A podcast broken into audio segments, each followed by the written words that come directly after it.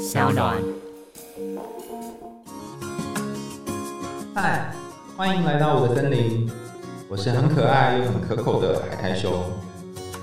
海苔熊心里话，在这里陪着你。各位亲爱的朋友，大家好，欢迎回到海苔熊信箱。上一集我们讲的是白鹤报恩的故事，在这一集当中呢，我们要借由这个故事，然后也跟大家分享读者的来信哈，听众的点播这样哈。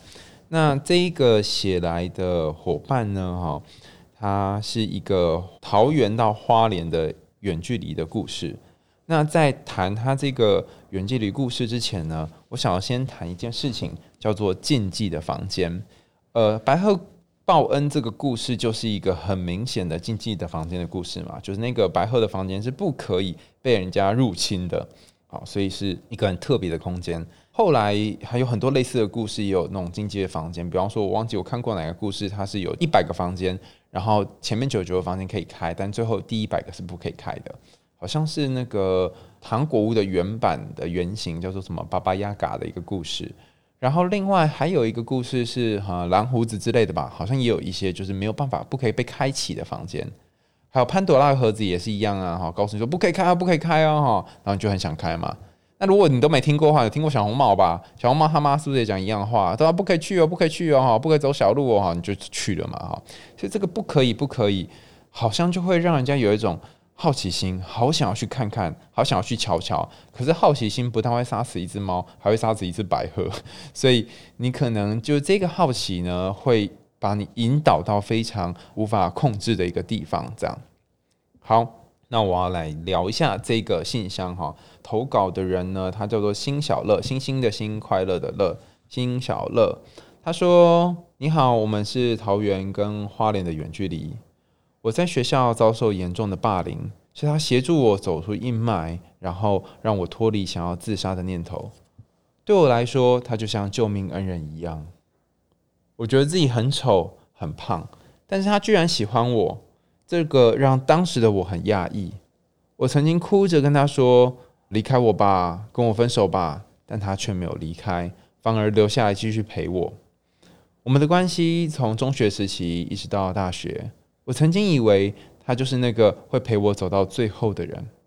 没想到七年之后，他对我说：“他对我没有感觉了。”我不懂我为什么要对这件事情感到气愤。如果说，我喜欢一个不喜欢的人，没有结果，那么就很正常啊。可是这个人他喜欢我，最后却是这样的结局，我不知道要怎么放下。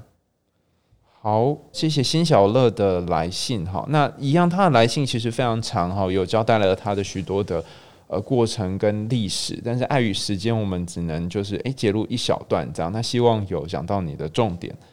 呃，首先，这段远距离的恋爱本来就是不容易维系的，尤其是在彼此都有更多可能的机会的情况下。比方说，像我们现在是大学生，所以都会有各自的生活、各自的领域。这样，在信件里面，其实之前也有提到说，你们本来是常常见面，然后后来改成用通电话的方式等等，你们有做了非常非常多的调整。可是为什么会走到这个境地呢？你内心有好多的疑问，然后有好多的不甘心，好多的舍不得。更多更多就是你说的那个气氛，那你到底在气什么呢？其实你已经说了，而且你说的超级清楚的，你的气就在于，倘若是一个不爱你的人就罢了，因为你人生已经习惯太多太多被霸凌、被欺负、被看不起，然后被不喜欢的样子了。表白被拒绝也就罢了，因为你已经太习惯自己的长相很不好看，所以被拒绝也是应该的，这是很正常的事情。原本你对自己已经不怀抱期望了，原本你觉得算了吧，反正这就是我的人生。可是你好气好气的是，有一个人，有一个这样的人，他曾经给你一个希望，他曾经让你觉得会不会我也是值得被爱的呢？会不会我虽然长得不好看，但是我还是可以跟某个人走一辈子呢？他甚至在你推走他的时候，甚至在你想要分手叫他丢下你的时候。他却仍然留下来，然后在你身边说他会陪你。像这么样一个好的人，像这么样一个能够照顾你、看到你好的这样的人，最后却选择了在七年以后，他要过自己的生活，然后他觉得关系很无聊了，他宁可当乳蛇，而不继续在你身边。这种感觉是很生气的，因为你气自己为何要对他怀抱着期待，气自己会不会如果当时不要相信他，然后让自己继续留在那个我很烂、我很糟糕、我很丑的圈圈里面的话，你就不用承担这种期待之后的伤心。可是已经来不及了，因为已经把你的期待打开了，他已经成为你很重要的人了，而且你们已经在一起了七年。所以这种时候更让你觉得想要捶心肝，就觉得啊，怎么会这样？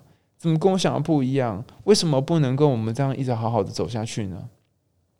所以你真正生气的点，其实并不是他，也并不是他要离开你这件事情，而是你最终终于要来接受一件事实，就是会不会我还是不怀抱期待比较好？会不会最后我所信任的人，他还是会背叛我，还是会离开我？因为你又不想相信这件事情，所以内心充满了许多的矛盾跟痛苦。那要怎么解开这个痛苦呢？要怎么样才可以放下呢？我觉得这是一个非常非常难的问题哈。